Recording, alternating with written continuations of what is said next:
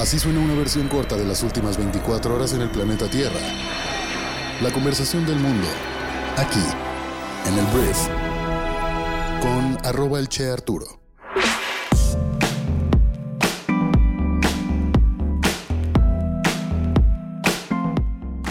Muy buenos días, bienvenidas, bienvenidos a esto que es el brief para este miércoles 10 de enero.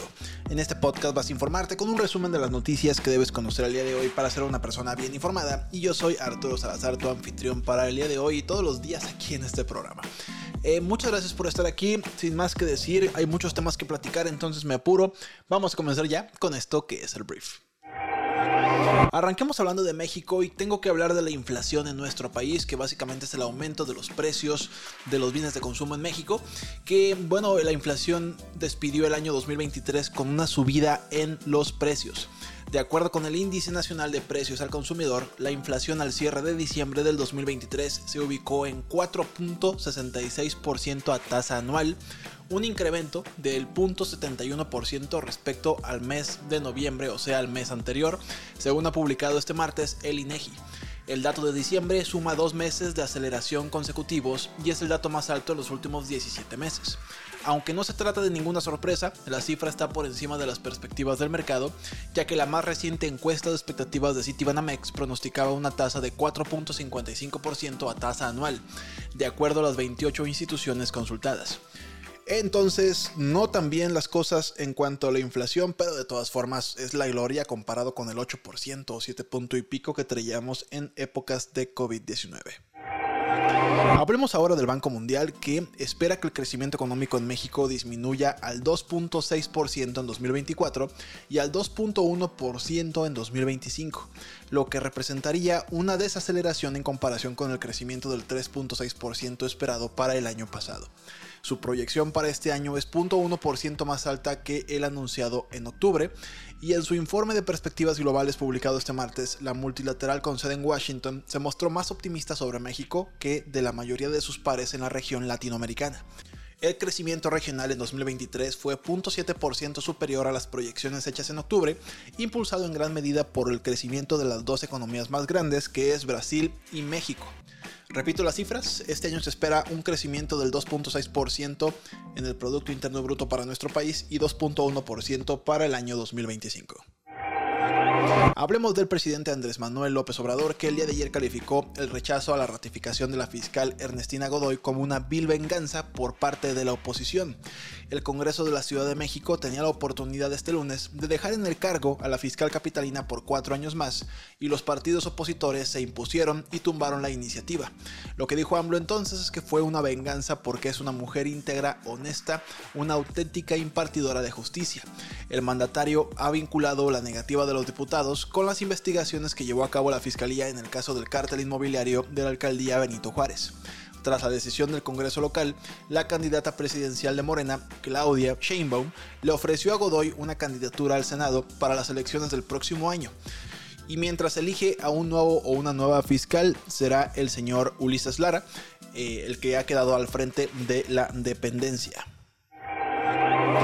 Hablemos de la venta de carros en nuestro país, porque al cierre del año 2023 México exportó 3.300.876 automóviles, lo cual es un nivel no visto desde el año 2011. Fue lo que se afirmó por parte de la Asociación Mexicana de la Industria Automotriz. Algunos detalles, se resaltó que las SUVs o camionetas cerradas y las pickups son los segmentos que abarcaron casi un 81.5% de las exportaciones automotrices del país. A detalle, de las unidades exportadas por México en 2023, el 54.4% correspondió a SUVs, en tanto que al 27.1% a pickups, mientras que autos compactos, autos de lujo y subcompactos representaron el 18.5% restante de segmentos exportados. Respecto al año 2022, la cantidad de autos enviados desde México al exterior se elevó 15.19% el año pasado, de acuerdo con las cifras presentadas por esta institución. Hablemos de las noticias más importantes del resto del mundo y voy a hablar de Anthony Blinken, secretario de Estado de Estados Unidos, que ayer instó a Israel a buscar un camino práctico hacia un Estado palestino una vez que termine la guerra en Gaza. En reuniones con el primer ministro de Israel Benjamin Netanyahu y otros funcionarios, Blinken enfatizó la necesidad de planificar una solución a largo plazo al conflicto. También instó a Israel a hacer más para evitar víctimas civiles en Gaza y presionó para que se permitiera la entrada de más ayuda al territorio. Mientras tanto, Hezbollah, un grupo militante libanés, lanzó ataques con drones contra un puesto de mando israelí. Donaldo, el expresidente más naranja del mundo, Donald Trump, compareció ayer ante un panel de un tribunal de apelaciones en Washington para argumentar que es inmune a ser procesado por cargos de conspiración para anular las elecciones del 2020 porque surgieron de acciones que tomó como presidente. Los tres jueces del panel no parecían la neta convencidos y sugirieron que es poco probable que fallen a favor del expresidente. El panel se mostró particularmente cauteloso cuando el abogado de Donaldo dijo durante la audiencia que un presidente podría asesinar a un rival político y aún así estar protegido de ser procesado a menos que el Senado primero lo declarara culpable en un proceso de impeachment.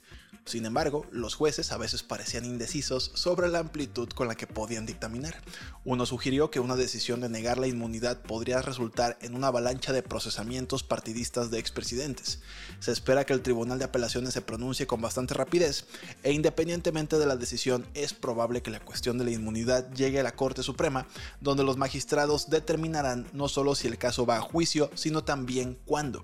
Donaldo ha estado tratando de posponer el juicio hasta después de las elecciones del año 2024, cuando una victoria para la Casa Blanca podría llevar a que se le retiren todos los cargos. Hombres armados irrumpieron en un estudio de televisión estatal e interrumpieron una transmisión en vivo en Ecuador, lo que llevó al presidente Daniel Moboa a reconocer un conflicto armado interno. Se trata del último incidente de una ola de violencia que aterroriza el país desde el domingo, después de que el líder de la banda de los choneros aparentemente se escapara de prisión. El lunes Moboa, o sea el presidente, declaró estado de emergencia. Emmanuel Macron, el presidente de Francia, nombró a Gabriel Attal como su primer ministro. Él sucede a Elisabeth Borne, que dimitió del cargo el lunes. El hombre de 34 años es un aliado de Macron quien espera revivir la menguante suerte de su partido antes de las elecciones europeas de junio. Atal será el primer primer ministro abiertamente gay de Francia, así como el más joven. En noticias que no sorprenden porque literalmente sentimos esta noticia, o por lo menos yo. El año pasado fue el más caluroso desde que comenzaron los registros, según el Servicio de Cambio Climático Copérnico de la Unión Europea. La noticia era ampliamente esperada después de que las temperaturas se dispararan repentinamente. Desde junio, cada mes ha sido el más cálido registrado en comparación con el mismo mes de años anteriores. Carlo Buontempo, director del CS3, o sea, de esta organización, dijo que 2023 fue un año excepcional desde el punto de vista climático. Y sí, vaya que sí. Vamos a hablar un poco de negocios. Los reguladores antimonopolio de la Unión Europea advirtieron que Microsoft, un gigante tecnológico, podría enfrentar un escrutinio por sus planes de invertir en OpenAI, una empresa de inteligencia artificial. Los funcionarios dijeron que la inversión, que totalizaría hasta 13 mil millones de dólares, podría estar sujeta a las reglas de fusión del bloque. Su anuncio sigue a un paso similar en Gran Bretaña, que podría hacer que el organismo de control de la competencia del país investigue este acuerdo.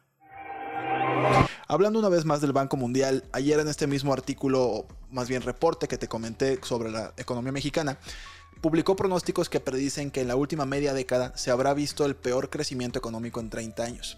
Según sus proyecciones, la organización sugirió que el Producto Interno Bruto en todo el mundo crecerá solo un 2.4% este año. El banco también predice una desaceleración en el crecimiento del comercio debido a tasas de interés más altas y un aumento en los conflictos. Los legisladores de Noruega aprobaron la realización de minería en aguas profundas en las aguas árticas del país.